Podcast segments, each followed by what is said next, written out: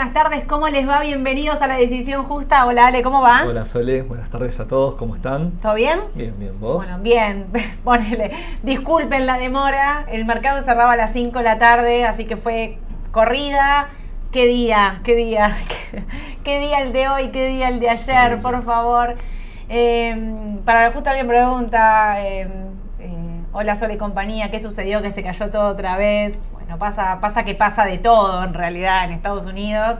El mercado no mm, eh, rebota, pero es un rebote que nadie termina de, conformarse. Y sí, todavía no, no, nos genera mucha confianza, ¿no? Por el momento. No me gusta, voy a decir mi, opinión personal de Sole, no me gusta, no me gusta para nada este rebote. Y, yo vengo hablando con los clientes nuestros acá, esto de mm. cuando aparece un suceso de esta envergadura, ¿no? Que lo llaman a veces cisnes negros en el mercado, estas cuestiones, es muy difícil saber eh, cómo puede llegar a impactar esto, por cuánto tiempo y, en qué magnitud, ¿sí? Es decir, ¿puede esto quedar ahora encapsulado y listo? O puede extenderse y, lo que justamente hay que evitar es este efecto contagio en el resto del sistema financiero que afecta a todo el sistema de los otros sectores económicos. Porque el sistema financiero, justamente, el sector que es parte del financiamiento de todos los sectores económicos de un país. Y ese es el punto. Y también requiere de confianza. En realidad lo que pasa acá es que hay una falta de confianza sobre el sistema. ¿Por qué? Bueno, porque, a ver, decidieron salvar a los eh, inversores, digamos, a la gente que tenía los dólares puestos en ese banco, que estoy hablando del Silicon Valley, que es lo que es, digamos, es el que salieron fuerte, fuertemente a respaldar, igual que el Signature, que es el banco que se cayó el domingo en Estados Unidos. Em, pero lo que me parece que nos pasa, me pasa a mí, nos pasa a, todos, es, che, ¿esto hasta dónde puede llegar? ¿Cómo sé que esto se terminó? ¿Cómo estoy segura de que esto se cortó? Porque digo, pensabas que se podía caer, no es el banco principal, pero el Signature está en el puesto número 16 del mundo. ¿Pensabas en algún momento que este banco se podía llegar a caer? de la noche a la mañana. Y en la zona en la que opera principalmente, donde tiene sus principales clientes, la amargadura de los clientes que tenía este banco. Sí. Y la verdad que, no sé, no, no, vi que lo hayan ayudado demasiado. No, no. De hecho, a mí, digamos, que el presidente de los Estados Unidos haya salido a decir, quédense tranquilo, los dólares van a estar, qué sé yo, y me metió más ansiedad voy a decir la verdad, me puso como un poco ansiosa de por qué me sale a aclarar que van a estar los dólares disponibles. A su vez, alguien pregunta, un rebote muy tibio, ¿no? Sí, muy tibio, muy tibio a nivel volumen inclusive. Mira, miraba el banco First, me parece, RS, no, ahora voy a mirar el tercer banco. El tercer banco. Eh, ayer bajaba un 70%. Hoy rebotaba. En un momento llegó a rebotar el 50%. Dije, bueno, dale, dale que va queriendo. Cuando, antes de sentarme un segundo acá, estaba 20% arriba. Con el rebote era volumen, la mitad de la caída de ayer. Claro. Eso es importante siempre. Es horrible. Eso es muy importante ver el tema. Horrible, no, no me gustó. Por eso digo, el rebote de hoy no me gustó para nada. Repito un poco lo que hablamos esta mañana. Tecnológica subiendo, papeles eh, conservadores. Hoy no subían, pero estaban ahí neutros. Em, como Coca-Cola, McDonald's, Procter Gamble, que son los que van a ser refugio en el caso de una caída. Em, los tecnológicos suben básicamente porque la gente no quiere quedarse con liquidez en los bancos y están diciendo, bueno, me meto en una empresa como Apple, como Google, porque son empresas grandes, son empresas de valor, son empresas que van a ser refugio, pero ojo, hoy vino el dato de inflación, vino igual al estimado, ninguna sorpresa. Sí. Pero digo, todo puesto a la semana que viene, cuando Powell tenga que dar la tasa. Ponle que esta semana, que la semana que viene diga no subo la tasa, que el mercado es lo que está esperando ahora, ¿no? O la suba a 25 puntos, nada de 50 puntos, nada de cosas locas, porque si sube la tasa, puede haber caída de otros bancos. Exactamente. O sea, hoy a la mañana, en el vivo de hoy a la mañana, explicamos con Aye en particular qué fue lo que pasó con, el, con estos bancos. ¿Cómo fue que se cayeron? ¿Por qué se cayeron? ¿Qué inversiones habían hecho? Vayan a verlo porque lo explicamos en detalle. No quiero llevarme hoy toda la tarde puesta en esto, pero digo, eh, hay como una cosa no sé, a mí me. Sí, sí, no me deja tranquila. El clima todavía no nos deja tranquilo. Hoy, hoy eh, recién solo los invitaba, también los invito a que vean el video de hoy a la mañana, que está grabado, que está en YouTube, que está subido. Aya y Sol explicaron muy bien el origen un poco de esto, porque justamente parte desde los bonos y de el alza de las tasas de los bonos y la caída de la TIR de los bonos justamente por el aumento de tasas. Claro. Un poco es el origen de todo esto. Sabés que Powell está como entre la espada y la pared. Si sube la tasa para contener la inflación, pueden caer los bancos, pero si no sube la tasa, puede ser que se le descontrole la inflación. Y dejo esta misma pregunta que hice hoy a la mañana para los que no nos pudieron ver, para que vean ahora y lo piensen esta medida de te pongo los dólares en la cuenta, digamos, bueno, van a vender bonos del tesoro, van a emitir, digamos, va a haber una, movida de, dólares ahí, estamos hablando de miles de millones de dólares. ¿No es inflacionaria?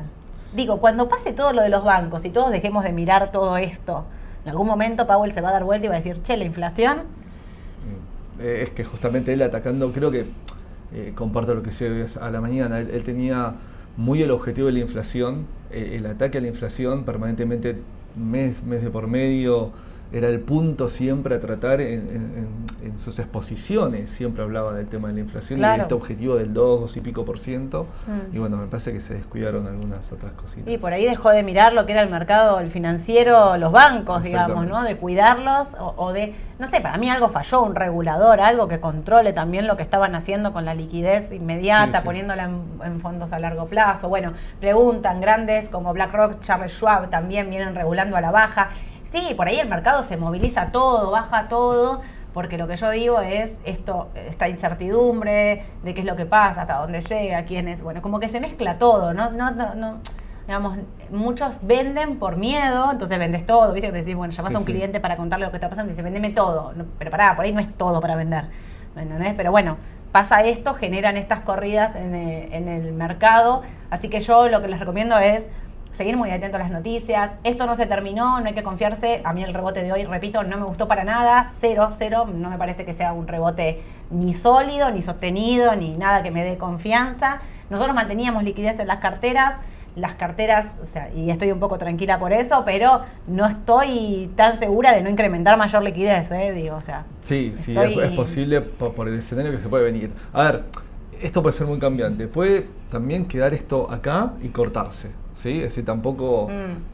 Sí, podría pasar, podría. Yo la veo difícil. claro, porque en el sistema financiero está este efecto dominó, ¿no? Toca una cosa y se rompe otra y estamos todos relacionados y vinculados y vos tenés un encaje mío y yo un préstamo tuyo y bueno, eso es lo que pasa en, la intersección de la economía. Tal cual. Pero Cierro con esto, mira, Daniel dice, lo de Biden me hace acordar a Dualde, el que depositó dólares recibirá dólares. Yo hoy a la mañana dije que me pasaba lo mismo, me generó horrible lo que dijo, me, me trajo pésimos recuerdos, obviamente son emisores de dólares, así que esperamos que el que depositó dólares tenga dólares de verdad. Si no, le mandamos acá un par de bonos con ser unos duales. Nosotros somos los especialistas en ir a explicarles cómo funciona o O inventar instrumentos. También, olvídate, les vamos a dar un par de clases, en fin. Bueno, Ale. Cambiamos un poco el eh, cassette. Dale. Vamos a Argentina. Vamos. Y uno de los temas que habíamos. También. Sí, sí, también, porque se superponen también cosas nuestras, ¿no? Breve, el canje la semana pasada no fue bueno.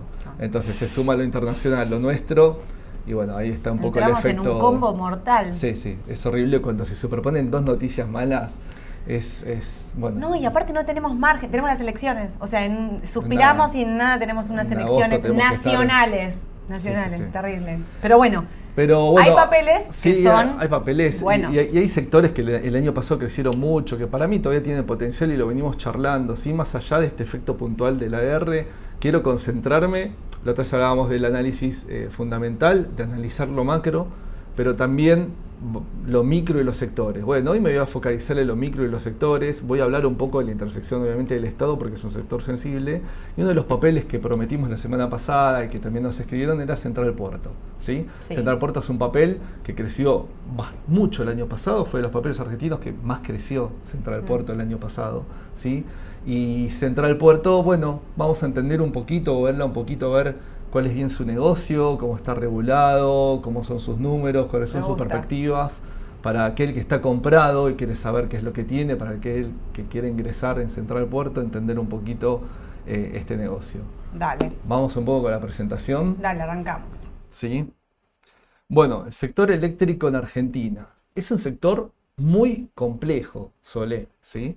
el, sector eléctrico en Argentina, obviamente la energía eléctrica es importantísima como, como en cualquier economía, ¿sí? es muy sensible a cualquier economía y obviamente el Estado, más en nuestro país, digamos, intercede en toda la regulación del sector eléctrico. Por un lado tenemos a las generadoras de la energía eléctrica, tenemos el transporte de energía eléctrica y después tenemos las distribuidoras de energía eléctrica que son las que bajan en baja tensión ¿sí? la energía a los hogares y a las empresas. Pero también como usuarios hay también grandes usuarios que capaz que no tienen el vínculo directo con la distribuidora, aunque pueden tenerlo, sino que directamente van con la generadora, ¿sí? por una cuestión, digamos, de poder facilitar y hacer contratos directamente. Entonces, en este circuito, ¿sí? generación, transporte y distribución, en Argentina, en lo que es el mercado eléctrico mayorista, toda la regulación eh, de ese mercado la hace el R, ¿sí? lo que es la parte regulatoria. Ahora, el órgano que administra los fondos, las necesidades de generar en función a la demanda que hay de energía, etc., es Camesa. Mm. Y Camesa hoy tiene un rol muy importante en Argentina en este sector, ¿sí? Porque eh, lo vemos acá en el gráfico, lo que cobra ¿sí? de los usuarios que le pagan a las distribuidoras, va al pool que administra cada mesa de fondos, ¿sí? y con eso paga los fees de transmisión, que Transener es la más importante de la transmisión de energía eléctrica, y el dinero vuelve para pagarle a las generadoras. Ahora, entre el costo de generación que generalmente está estipulado en dólares porque también hay un componente, por un lado, de CAPEX que tuvo que hacer las generadoras en inversión y por otro lado, del costo de generar, que la mayoría en Argentina es termoeléctrico, es decir, estamos hablando de gasoil, fuel oil, eh, digamos que, son commodities dolarizados en función al petróleo. Bueno, se genera una, una distorsión entre el precio de generación en dólares y los usuarios finales, que son, no, somos nosotros, a la hora de tener que pagar ese consumo. En el medio entonces interviene el Estado diciendo, bueno, nosotros vamos a subsidiar ¿sí? parte de este costo a las generadoras, por lo tanto ustedes, usuarios, paguen menos. Eso e, e, es, un poco cómo funciona. Los explico muy a grandes rasgos. es muy técnico esto, como para que se entienda cómo es el flujo de fondos hacia las generadoras. Ahora, hay dos tipos de contratos o generación, digamos, que, que, tienen las generadoras como Central Puerto, que es un principal negocio, ahora lo vamos a ver, a la hora de generar energía eléctrica. Está lo que se llama energía base, ¿sí? lo que es los contratos generales, que hoy en día, o el mercado spot, es cuánto pagamos por la potencia puesta a disposición y por lo generado de las unidades generadoras en general, ¿sí? las preexistentes en general desde hace mucho tiempo, que hoy es en pesos y ajustables cada tanto sale una resolución, la última es las 816 del 2022, en los cuales va ajustando esta potencia y esta generación eh, de las centrales. Y después está lo que se llama los PPAs, que es un término también en inglés, es Power Purchase Agreement, es decir, es un contrato de compra de, en realidad, potencia, ¿sí? en los cuales todos los usuarios que en algunos momentos, en la, historia más últimamente, generaban unidades nuevas, nuevos megas al sistema, ¿sí? Por, por, su inversión, se decía que esos megas durante los plazos, ponele, hay distintos programas, pero lo resumo, 10, 15 o 20 años, por la, por la potencia puesta a disposición en el sistema, tenía una remuneración en dólares directamente. Y esos, esos PPAs están vigentes y, y, son muy diversos. Podemos tener desde el 2016 Energía Plus, que son contratos directos entre la generadora y grandes usuarios, ¿sí? y otros directamente con Camesa. Lo loco, ¿no? Porque Camesa regula el mercado spot para pagarle, pero también tenés contratos en dólares por separado con Camesa porque generaste nuevos megas a la red general en París. Sí, son en dólares, son en dólares. Y hay de distintas modalidades, es decir, acá podemos abrir un montón de, de PPAs, como se le dicen, abiertos. Hay también de energías alternativas, ah, ¿sí? energías renovables, perdón dicho también, eh, que bueno, es, digamos la potencia puesta a disposición que pone una unidad generadora es lo que se remunera en función a lo que se invirtió en esa unidad generadora, independientemente que genere o no. El sistema funciona por eficiencia, es decir, cuando se empieza a generar la demanda, ¿sí? Camesa empieza a llamar a los generadores a que generen desde los más eficientes hacia los menos eficientes, por una cuestión de costos del sistema. ¿sí? Entonces, ahí es donde capaz vos, por tener la potencia puesta a disposición, ya estás cobrando en dólares por los megas. Ahora, no necesariamente estás generando. Cuando generás, generalmente lo que Camisa te paga, esto se resumen, es el costo de lo que estás generando y salís hecho. Donde sacás la diferencia o el margen son con la parte de potencia pagada, ya sea por la, por la energía spot o por estos PPAs, por estos contratos en dólares. Sé que es complejo y eso que lo estoy explicando lo más sencillo posible. Si ustedes Nos ven. Empezamos todos a marear. Sí, sí, lo que ven, eh, eh, el precio estacional, bueno, las paradas que tienen que coordinar con Camesa por el mantenimiento. Bueno, es mucho más complejo este sector, ¿sí? muy técnico. Hmm. Pero un resumen para que entiendan los dos las dos distintas modalidades que tiene una generadora. Vamos con Central Puerto. ¿sí? Esta fue una introducción para entender un poquito lo, lo que vamos a ver ahora. Central Puerto es una de las principales empresas de generación de Argentina y encima, hace muy poco, Sole, a principios de este año, adquirió Central Costanera. ¿Sabes qué justo están preguntando? Sepo compró a Seco. ¿Seguirá cotizando o harán una OPA? Todavía no se sabe. No se sabe.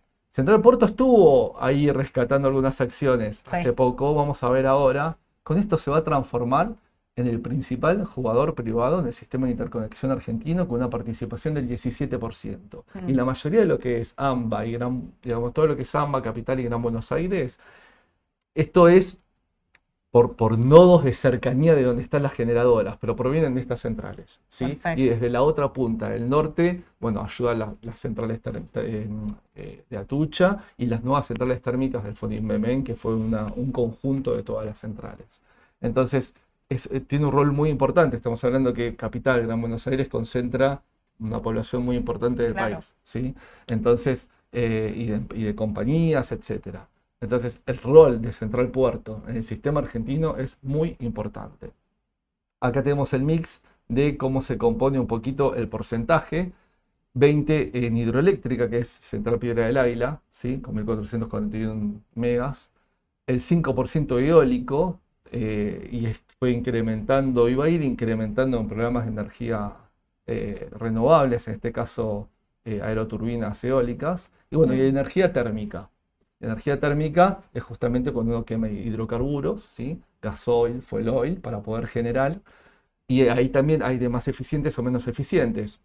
Las breves, para que se entienda, las simples, cuando uno quema, se hace la emisión al cielo, uno ve el vapor acá cerca, digamos que estamos, que vemos el vapor ahí cerca por Dock Sud, por ahí que están las centrales, eh, se pierde en el aire ese vapor y listo es lo que genera. Pero después están las unidades de cogeneración o los sistemas en los cuales también, eh, digamos, duales en los cuales ese vapor se aprovecha, entra una nueva turbina de vapor y genera más megas de electricidad. Entonces yo con Estoy sorprendida de todo lo que estás explicando. No, no, con el mismo combustible, con la misma cantidad de combustible, yo aprovecho ese desperdicio de vapor y lo vuelvo a usar para poder hacer más energía eléctrica y eso es más eficiente. Es genial. Eso es genial, sí, sí. no tenía ni idea lo que estás contando. Es, lo que se ¿eh? llama cierre de ciclo. El ciclo cerrado es cuando, cuando genera más. Ok. Eh, vamos a ver un poquito el mix de ventas. Bueno, Central Puerto el 97,5% de generación eléctrica. Tiene gerenciamiento. ¿Qué es esto? Solo el gerenciamiento es porque operan estas dos centrales importantes que están en Buenos Aires, San Martín, eh, Belgrano, estas del Fonim Memen, que fue un programa hace bastantes años en los cuales muchos créditos que no se le podían pagar a estas generadoras los tuvieron que poner a disposición para hacer centrales nuevas, ir cobrando esos créditos y aparte ser parte de los ingresos de estas centrales, bueno, quienes las operan en Central Puerto. ¿Sí? Y comercializador, comercialización de gas es muy chiquitito porque tiene un Ecogas, que es una empresa de comercialización de gas, pero bueno, la nada eh, misma. Es, es, muy poco. Y recién que expliqué lo que eran PPAs en dólares y lo que es energía base, el 37.1% de los ingresos de Central Puertos por energía base, por el mercado spot, y el 60.4% por estos contratos. Que esto es muy importante porque esto representa casi que el EBITDA de la compañía sea un 70% en dólares. Y eso está bueno porque el CAPEX que yo tuve que tomar para invertir y comprar esos generadores y toda la obra civil, etcétera, generalmente fue todo en dólares en su momento. Así que en estos 10 años recuperan 10, 15 o 20, pero recuperan ese dinero y tienen también un plus, ¿no? Como cualquier empresario que se pone un riesgo de algo. Hasta ahora ¿Qué es importante? Ahora voy a pasar a los números, pero qué es importante entender eh, eh, en este sistema es que Camesa pague bien y a término. Eso es clave. ¿sí? Si Camesa demora los pagos o lo que sea, es donde se empiezan a ahorcar o a estrangular este tipo de compañías. Han estado en situaciones peores, han estado en situaciones mejores que hoy. Tengo entendido que Camesa hoy está pagando, capaz alguna demora, pero está pagando, sí que es importante. Pero al ser tan sensible la generación eléctrica, porque te mueve todo un país. Si la economía, las casas, todo, son empresas que nunca se terminan, puede estar un poquito estranguladas con el término que dije recién, pero no las terminan nunca de ahogar o matar porque son necesarias. Siempre se busca una solución y cuando el rojo de la caja no da es bueno donde aparece el Estado teniendo que subsidiar con más dinero para que se cumpla todo este circuito. ¿sí? se entiende? Bueno, estado de resultados, estado de situación patrimonial. ¿Cómo son los resultados de las compañías? Tenemos ya el balance anual, vino hace muy poquito de Central Puerto.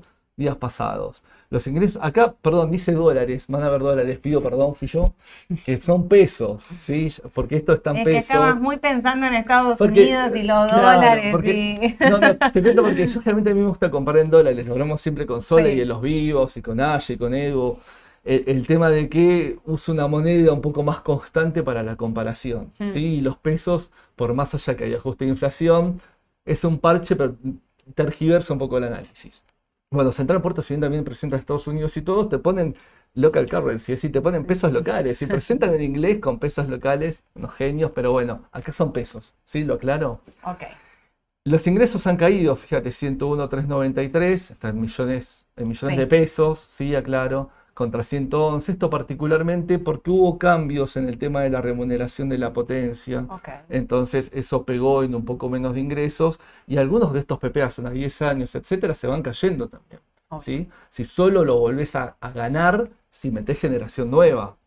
Y esto también es importante saber, este 70% de hoy del en dólares, si hay muchos PPAs que vayan a vencer o caer, porque vas a empezar a tener más pesos que dólares. Eso es importante los márgenes más o menos estables a pesar de esta caída de ventas, es decir, el impacto es más que nada nominal, ¿sí?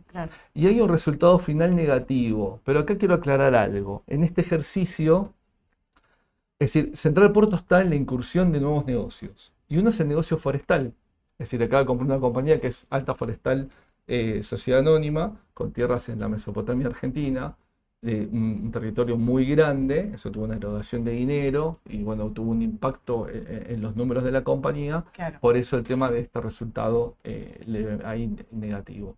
Pero lo que quiero decir es que es un resultado puntual de ahora, ¿sí? No están en estos estados resultados el tema de los números de Central Costanera. Okay. Va a haber, obviamente, por Central Costanera se pagaron 48 millones de dólares, ¿sí? Creo que en él, era el año anterior, en, él. Eh, obviamente va a estar el impacto de, de, ese pago, ¿sí? No tengo bien el pormenor, como, fue el detalle, pero se va a hablar en el próximo balance. No, aparte porque en el medio hay denuncia y de todo. Eh, sí, por eso. no te quiero, pero, no te quiero pinchar, pero hay de todo con respecto a la compra de Central pero, pero, sí vas a ver más ingresos por venta, el ingreso más de vida, todo lo que genera Central Costanera, en los números también de Central Puerto. Así que va a haber cambios en los próximos balances con estos márgenes que son bastante estables, porque el EBITDA también, a, pesar de todo esto, el EBITDA es más alto justamente porque acá también hay un valor de plusvalía por, por esta adquisición, pero bueno, hay que ver cómo, cómo impacta. Y la parte patrimonial, lo de siempre de estas compañías, los activos no corrientes son los que más nos generan, los que más, digamos, pero generan, no, eh, los que más representan el, activo total de la compañía, el tema de pasivos y el tema de la deuda financiera, que sí, eh, si vemos que los activos bajaron un poco, etcétera, la realidad es que eh, bajó en 20 mil millones de pesos el tema de la deuda financiera, lo cual está bien, no es que se endeudó más la compañía en este sentido. Y bueno, acá está el detalle de deuda, cómo está compuesto lo corriente y lo no corriente, y la caída más que nada de la deuda de largo plazo en pesos de la compañía, lo cual e-, es, importante, y la relación deuda-vinda. ¿sí? A pesar de deudas de largo plazo importantes de, inversión, fíjate que con un año de vida ya me cubrió toda la deuda, 0,94. Un montón. Por algo me gusta tanto Central Port. Estos indicadores son muy buenos. Lo mismo los ratios de liquidez y de endeudamiento. ¿sí? Fíjate, el 32% de los activos totales están financiados con capital de terceros, con pasivos, con deuda. están muy buenas las relaciones Central Porto. Los números están bien. Los números están bien, a pesar de, esto de márgenes de ola, a pesar que está incursionando en cosas nuevas. Hmm. Y algunos temas más que fue mencionando Central Porto en algunas noticias. Tema de explotación de cobre, de litio. litio. No hay nada de eso todavía concreto, no hay compras, no hay nada, pero están las intenciones de la compañía, lo cual podemos estar enfrente de una empresa que en el futuro crezca potencialmente en el sector energético y aparte del negocio forestal. Todavía no le encuentro mucho la sinergia de lo forestal con lo que ya tienen, capaz que, es una oportunidad distinta, pero, pero, digamos, según ellos, eh, estoy viendo sus balances y lo argumentan muy bien, el negocio forestal puntual, sin mezclarlo con esto como una oportunidad. ¿sí? Bueno. Antes, momento. Tengo Central Puerto. Sí. Porque, claro, Central Puerto viene de estar casi 7 dólares en este momento está casi 5, está ahí sobre la media para los que están mirando la T, está sobre la media de 200. Sí. ¿Vos qué pensás? Para el largo plazo. A mí para el largo plazo me gusta, me gusta la empresa y me gusta todo lo que viene diciendo y haciendo. Sí. la adquisición de esta compañía forestal, pero más que nada la adquisición de Central Costanera es clave. Sí. La costanera es muy importante también en, en, el sistema argentino. En ese sentido me gusta. Sí. Siempre está riesgo estado, acabo de explicar está muy metido el Estado, Camesa, el, tema del pago de la potencia, el tema de la energía base, cómo se paga, ¿sí? Pero en ese sentido me gusta. Sí, también hay que aclarar, es una de las empresas que ya más creció mucho el año pasado, ¿sí? Respecto a otras. Y sí, también desde la T la veo media en el límite. 5 dólares, este está 4.98, imagínate, y 5 dólares. Es el techito para soporte clave, se apoya en la media de 200 ahí, en algunos momentos perfora y vuelve a meterse para arriba, perfora y vuelve a meterse. Ojo, acá yo lo estoy viendo en un gráfico en este momento. Si perfora con volumen la media de 200 me preocuparía un poco en el corto. Yo no estoy muy preocupado a largo plazo Yo igual que vos. De largo plazo no me preocupa, de corto plazo les quiero decir que sí, me preocupa. Me preocupa no solo Central Puerto, me preocupan un montón de papeles. O sea, Argentina me preocupa toda porque Estados Unidos se refría y nosotros tenemos neumonía. Básicamente para que entendamos cómo funciona esto. Pero es así, digamos. Ellos bajan y nosotros peor. Eh, y me preocupa por todo esto que hablamos del contexto, que es un contexto complicado. Eh, y digo, se lleva, las buenas noticias se evaporan cuando hay un movimiento fuerte como el que está pasando en Estados Unidos. Si no, fíjense lo que pasó con IPF. Exactamente. IPF presentó su balance para que entender un poco, porque vos me decís, eh, con esos números, mira lo que está pasando, parecemos como que estamos... Un balance muy bueno. El balance de IPF fue uno de los mejores cinco balances de la historia de IPF, con números, con esto, con el otro, todo maravilloso, magnífico, muchos me van a decir, estaba descontado en el precio. Algo. Podría ser, está barata. O sea, IPF está barata. Ahora, ¿qué pasa? No para de bajar. ¿Por qué? Porque tiene un contexto global que la destruye. Desfavorable. Que la destruye. Está cayendo petróleo también. Subimos eso. Eh, a pesar de que el XLE hoy intentaba ahí sostenerse, porque claro, empiezan a hacer refugio los commodities ante una crisis nuevamente, una crisis financiera, los commodities son refugio, te tendría que contestar que sí. Pero bueno, digamos, les pasa esto pero empresas como Vista, que analizaste el otro día, IPF, Central Puerto, a ver, yo no estoy diciendo vayan y tírense de cabeza, porque yo no sé qué es lo que va a ocurrir con el mercado en los próximos días, semanas, horas incluso. Pero sí que si estás posicionado en este papel de largo plazo, bueno, tenés un balance que te acompaña. Tenés fundamentos de la empresa que te acompañan. digo, no estás sobre un papel que tambalea. Sí, siempre tener en cuenta siempre esto que digo yo, ¿no? El, el estado y la situación del país, que a veces hace que, tenga que regularse de una forma poco simpática. Pero bueno, lo que digo es, esas cosas nunca hay que dejarlas de lado. Pero obviamente Central Puerto no, no, no, no labura desde, desde un globo flotando, sino que está en un país y en un país que también hay que ver el contexto y la macro de ese país y del mundo, como decía Sola recién. Claro. Es parte del análisis fundamental que explicábamos el otro día, ¿no? Ver los hechos de lo general a lo particular. Y lo general a veces te come.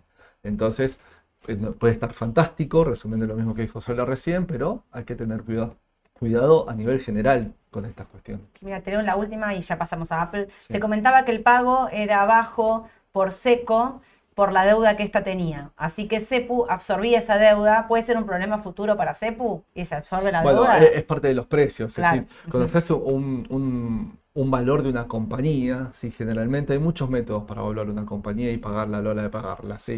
que después terminan en un time EBITDA o veces EBITDA, eh, digamos, eh, por un tema de flujo futuros de fondos descontados. Eh, hay miles, pero generalmente se tiene en cuenta la deuda que tiene esa empresa. Y aparte te quiero decir una cosa, porque dice, en cuanto a los generadores, máquinas de seco son bastante viejos e ineficientes, según tengo entendido, deberá realizar una gran inversión para mejorar los rendimientos de esas maquinarias. Tengamos en cuenta que esta empresa o sea, Caputo lo dijo con todas las letras, la compra pensando en que Juntos por el Cambio va a ganar la elección en, agosto, en, octubre puntualmente, la elección general, y que van a volver a ser gobierno, entonces adquiere la empresa de antemano para, no para decir que no fue por influencias, porque él ve que es un sector que obviamente va a subir como subió cuando eh, Juntos por el Cambio fue gobierno. es una apuesta que está haciendo también. Cuando Juntos por el Cambio fue gobierno, la energía base se pagaba también en dólares. Fue la única vez que, eh, digamos, eh, el expresidente, las tarifas que están en pesos ajustables cada tanto, que en realidad la inflación los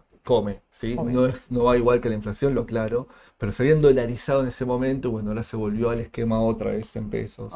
bueno, por eso digo, también hay una cuestión política en este caso. Sí, sí, sí. Bueno, Apple. Bueno, Apple. Pues, ¿Qué momento? De la parte de afuera. Sí. Tecnológica. Tecnológica. Siempre las tecnologías decimos eh, son más volátiles que este que lo otro. Bueno, las tecnologías. Apple, Apple me pasa también con Microsoft, con IBM, con algunas otras empresas. No es solo crecimiento, como se las conoce por lo tecnológico, sino también ya generaron marca y valor. ¿sí? Tienen su componente value también. Entonces ya no estamos ante una compañía 100% volátil tecnológico, no es una Nvidia, no es un Tesla, ¿sí? aclaro para mí los betas, que el beta es esa diferencia entre lo que varía el mercado y lo que varía el papel, no es tan elevado como en esos otros papeles, pero bueno, sí está en el mundo tecnológico y también tuvo hechos puntuales que ahora vamos a repasar en los últimos tiempos de Apple. Arranquemos. Porque ya te preguntan ah. así, ¿eh? ¿Están recomendando compra de Apple? No, no.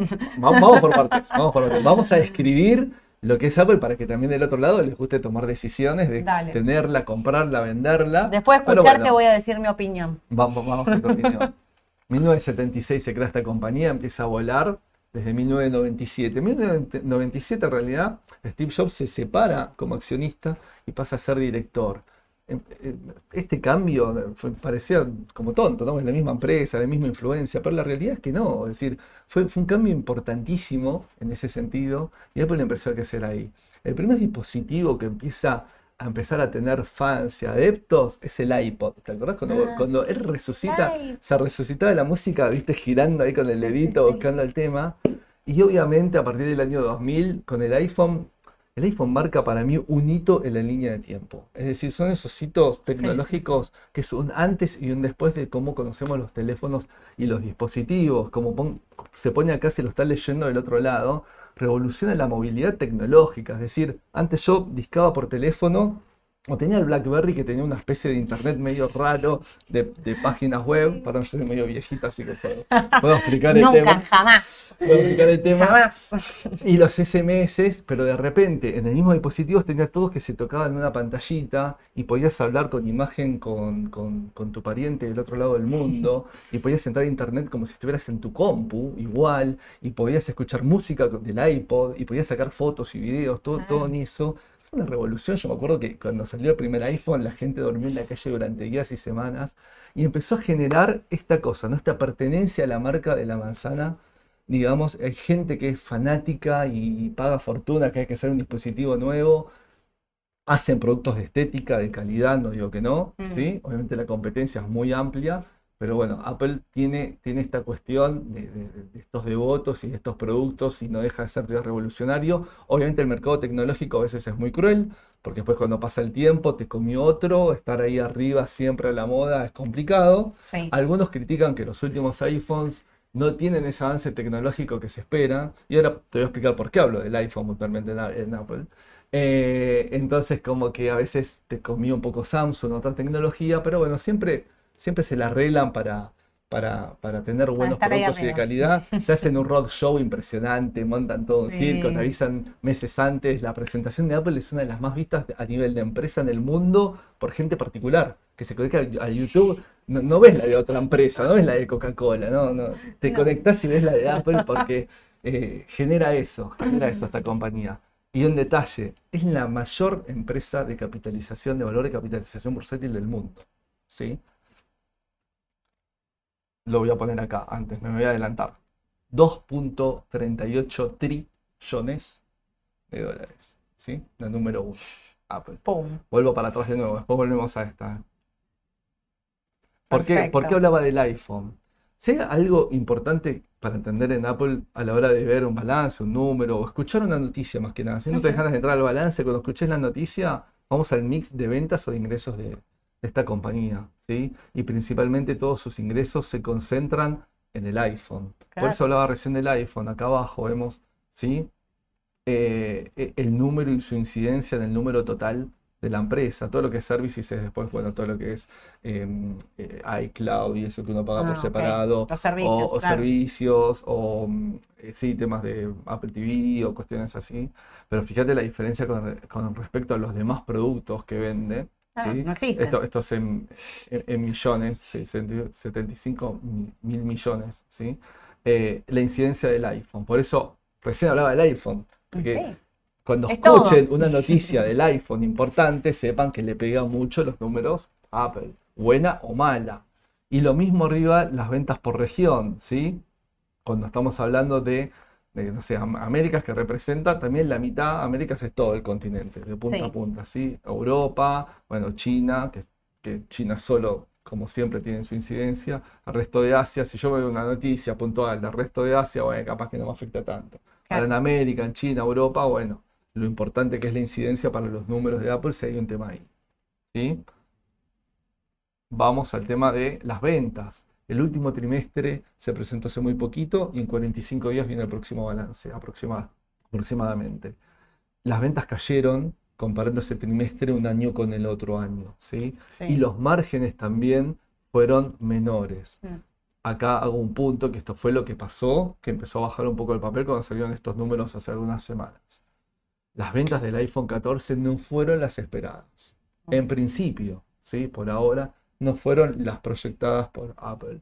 Y a su vez tuvieron un tema de producción de China, etcétera, que también hace que estos márgenes se te achiquen. Si bien es leve, es el 1%, fíjate, fíjate que nominalmente estamos hablando de 4, mil millones de dólares en nominal. Es un 1%, bueno, un 1, pero son 4 mil millones de dólares. ¿sí? Lo que pasa es que recordemos también que China había cerrado, o sea, con esta política COVID-0, el, fuerte de venta de Apple es en las fiestas. Y China tenía un caso de COVID y aplicó la política COVID cero y cerró la fábrica en China de, que, hacen los teléfonos. Entonces lo que pasaba era que vos ibas a Estados Unidos a quererte comprar el iPhone, que es, digamos, su fuerte de ventas de Navidad, y no había. Exacto. No había. Y no había, no había ni un celular por ningún lado. Igual, ahora después vamos a entrar un segundo en la página de arriba, vamos a ver las proyecciones. No hay que asustarse tanto en lo que la compañía cree de acá en adelante, pero hasta hoy los balances, los números reales, este primer trimestre no fue muy bueno. Es decir, tampoco es para desesperarse, pero no fue muy bueno, no fue lo esperado. ¿sí? Y desde la parte patrimonial vemos una caída de los activos importante, 40 mil millones de dólares en activos. Obviamente se reduce la deuda bancaria, pero acá lo marqué en rojo, si me baja mis activos en un 9%, me está bajando solo mis pasivos en un 6%. ¿Sí? Eso significa que eh, esto, el capital propio, financia menos mis activos totales eh, en la parte del endeudamiento. Cae también la deuda financiera en casi la misma proporción que los activos. Desde ese punto de vista no es que se endeudó más Apple para tapar agujeros, pero digamos, no fue un, no, fue, no fue muy malo, pero no fue un buen balance. Eh, no fue lo esperado. no, no fue lo esperado. No está mal, ¿eh? Igual, quiero aclararlo. No está mal. Y acá un poquito repasar valores, índices y un poco cómo está el tema de, la T, muy breve. El valor de capitalización del mercado, lo hablé recién, vale, fortuna, es la empresa más cara del mundo. Que compre los bancos. Suene. Mira lo que vale. Podría hacerlo. Podría tener un negocio financiero. En, un momento habían salido para financiar ellos mismos. Para tener su propia tarjeta de crédito, ¿te Las ventas de los iPhone. Ellos mismos iban a financiar las ventas de los iPhone para aumentar las ventas. Beneficio por acción 5.8 dólares por acción. El price earnings actual 25.9 años. Su promedio histórico de los últimos 10 años está en un 20, así que está levemente por arriba, ¿sí? considerando esto. Y paga dividendos, Apple. Si te gusta lo tecnológico y algo de value y un poquito de dividendos, antes pagaba más dividendos. Mm. Después ganó plata con la pandemia, pero bajó la política de dividendos, Apple. Ah. Y, ahora está volviendo a subir de a poquito, no pagaba lo que pagaba antes, pero algunos centavos de dólar por acción siempre pagan y siempre suman un portafolio de largo plazo en tu cartera. ¿sí? Y desde el punto de vista de la T, bueno, zona neutra para los estocásticos, ¿sí? Un MACD, esto lo armé ayer, hoy capaz varió un poquito, no sé, ah, más o menos, pero sigue en terreno positivo. ¿Qué es el terreno positivo? Que ya está más para pegar la curva para abajo a veces que para arriba. ¿sí? Y el pasó ahí la resistencia? Porque pusiste 150 con 50, pero como hoy subió, está 152.60. Está un poquito pero hoy subió todo lo tecnológico. porque estaba justo, estaba ahí testeando, estaba testeando el soporte. Exacto. ¿sí? Y bueno, hoy ya Tiene un soporte muy fuerte en 157 ahora. Sí, ahora. Fuerte en 157. Ahora, ahora se pega a 157. Yo había, marcado ayer esto, me quedó desactualizado por la rueda de hoy, ¿sí? Pero bueno, estaba testeando, igual está yendo más en esta zona de soporte y no está tan lejos del próximo fuerte soporte. Sí. Y eh, de resistencia, perdón. Y el soporte, sí, yo lo iba más o menos por los 138, mm. una zona que se repetía varias veces en la historia. Habrá que ver en estos próximos días, no sé si tanto por el puntual, sino por el contexto en general, qué va a pasar con las tecnológicas. Reaccionaron bien ayer, reaccionaron bien hoy todavía. Sí. ¿sí? También hay gente capaz que no quiere estar líquida con billetes del sistema financiero y compra activos, que es lo que hablábamos al principio y se habló ya de la mañana. Pero, digamos, puede ser, eh, estoy con incertidumbre. Si me pedís una opinión respecto a Apple, de los números, me parece que si bien no están mal, me parece que las perspectivas son muy buenas. Ahora lo voy a mostrar muy breve, pero son muy buenas, ¿sí? no es para asustarse de los números. Me parece que me pesa hoy un poco más el contexto internacional del sector que Apple de por sí. A mí me gusta. Si yo amo una cartera a largo plazo, eh, Compro Apple en ese Sí, es decir, a mí me gusta. Capaz desde la T Está ahí medio al límite. Sí, bueno. si no operás de largo plazo, no estás mirando tanto. Exactamente, exactamente. como que afloje un poquito, pero bueno, a veces. Estás mirando otra cosa. Es que si sigue subiendo no te da entrada también. Entonces, eh, eh, es un temita eso. Y. Mientras vos buscas la página, yo les quiero contar una cosa. ¿Qué es lo que me pasa con, con Apple, no? Sí. A mí me pasa lo mismo que a vos. A mí me gusta Apple para el largo plazo. Me parece que mm, que es una empresa de esas que bajó un montón, entonces, y con estos balances y estos números, y es una empresa sólida, y le puede ir mejor o peor con un teléfono, pero digo, es una empresa sólida que uno la ve como para decir, bueno, yo sigo y teniendo esto. Em, lo que me parece en este contexto, o sea, porque para mí, ¿por qué está subiendo? Bueno, está subiendo como Google, que justo ahí preguntan, Google, ¿cómo la ven? Para mí suben las tecnológicas, ¿por qué? Porque ante la posibilidad fuerte de que em, eh, Powell no suba la tasa, están eh, refugiándose en tecnológicas. Ahora, yo pongo mi signo de pregunta a lo tecnológico a largo plazo. ¿Por qué? Porque para mí esto que está pasando con los bancos, eh, hace que me pregunte si esto, cuando se solucione, repito lo que dije antes, cuando lleguen a un acuerdo, cuando se arregle, digamos, no se van a girar y van a decir, che, pero pará, todos estos dólares que pusimos en el sistema que nos genera inflación, ¿hasta qué punto no va a volver a subir la tasa? En este momento no puede hacerlo, ¿eh? estoy completamente de acuerdo y que por eso se están metiendo en tecnológicas. pero la seguiría muy de cerca. Yo era compradora de Google, todos lo saben, lo, dije en el vivo un montón de veces, compradora de Google, de Amazon, de Apple. ¿Las mantengo? Sí, pero ahora con mucha prudencia, con cautela para ver hasta dónde, muy de cerca a seguir las noticias. real, porque esto que está pasando cambia el escenario. Claramente. Puede cambiar el escenario. Acá en nuestra página sole.raba.com, en el centro tenemos papeles del exterior. Sí. Acá encontramos a Apple, sino acá en el buscador acá arriba lo podemos tipear y poner. Pero ya que lo tengo acá cerca le damos clic.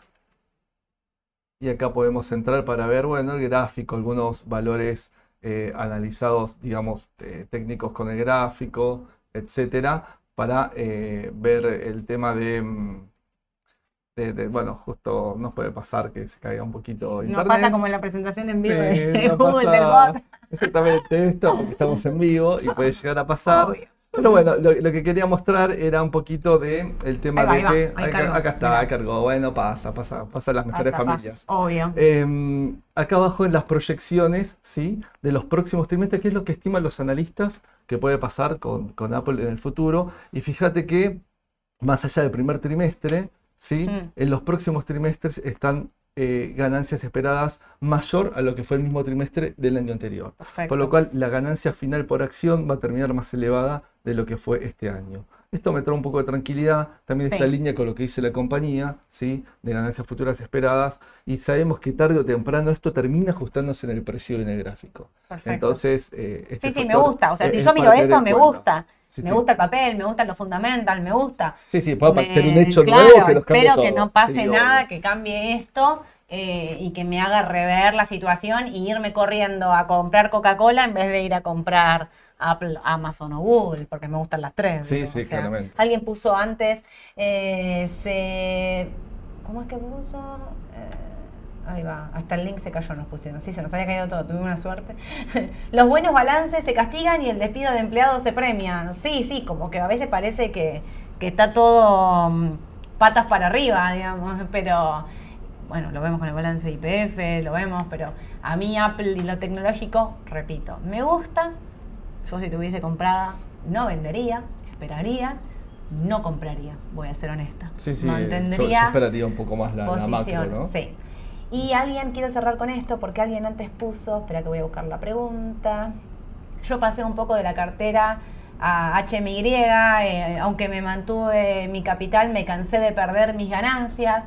Y yo de lo que quiero cerrar este vivo hablándoles un poco es decir, nos pasa a todos, o sea, no... Eh, me acuerdo que alguien en el vivo a la mañana me había dicho una cosa de qué difícil proyectar, invertir en un país que te cambia todo el tiempo las reglas, qué difícil lo que está pasando también en Estados Unidos, porque los conservadores, los, la gente que estaba invertida en un índice o en, una, en un activo tranquilo, de repente te sacuden todo y bueno, sí, pasa que para mí a ver, el conservador, el, inversor eh, moderado, digamos, hay momentos para arriesgar y hay momentos donde no. Esta es mi opinión. Y yo creo que este es un momento para mantenernos, mantener la prudencia, ser cautos. Hay que ser cautos. Sí. Totalmente. No, mm, a ver, me parece bien decir resguardo, posibilidad de entrada va a haber siempre.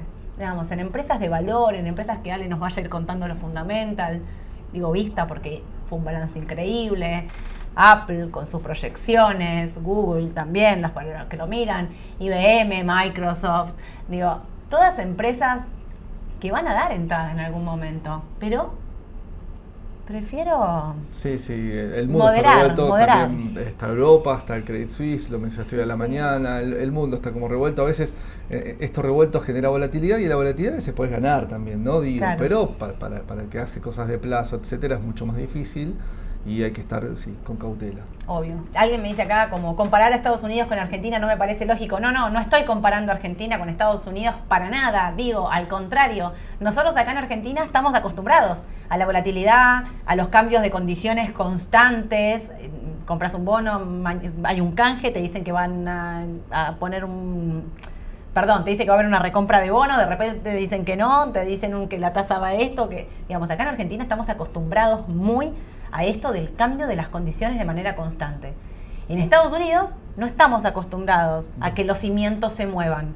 Y yo considero que si se cayeron bancos y bancos regionales eh, bajaron hasta el 70%, los cimientos se pueden mover. Entonces ahí es donde digo, precisamente, todos cuando queremos salir, viene un conservador, ¿vos qué le decís? vamos a invertir en Estados Unidos porque tenés activos conservadores. Bueno, cuando pasa esto, el avispero se sacude. Sí, sí, claramente. Entonces, no estoy comparando claramente, no, no tienen nada que ver una cosa con la otra, pero digo, el escenario es al menos para prestarle muchísima atención. Sí, sí, muchísima atención. Desde la década del 80 no tenían problemas de inflación como están teniendo ahora, por lo cual no están acostumbrados a estas cuestiones. Y también esto es dinámico, Estados Unidos está relacionado con el mundo, entonces eh, hay una interacción y unas tomas de decisiones que pueden impactar bien para un lado, pero mal para el otro. Tal cual.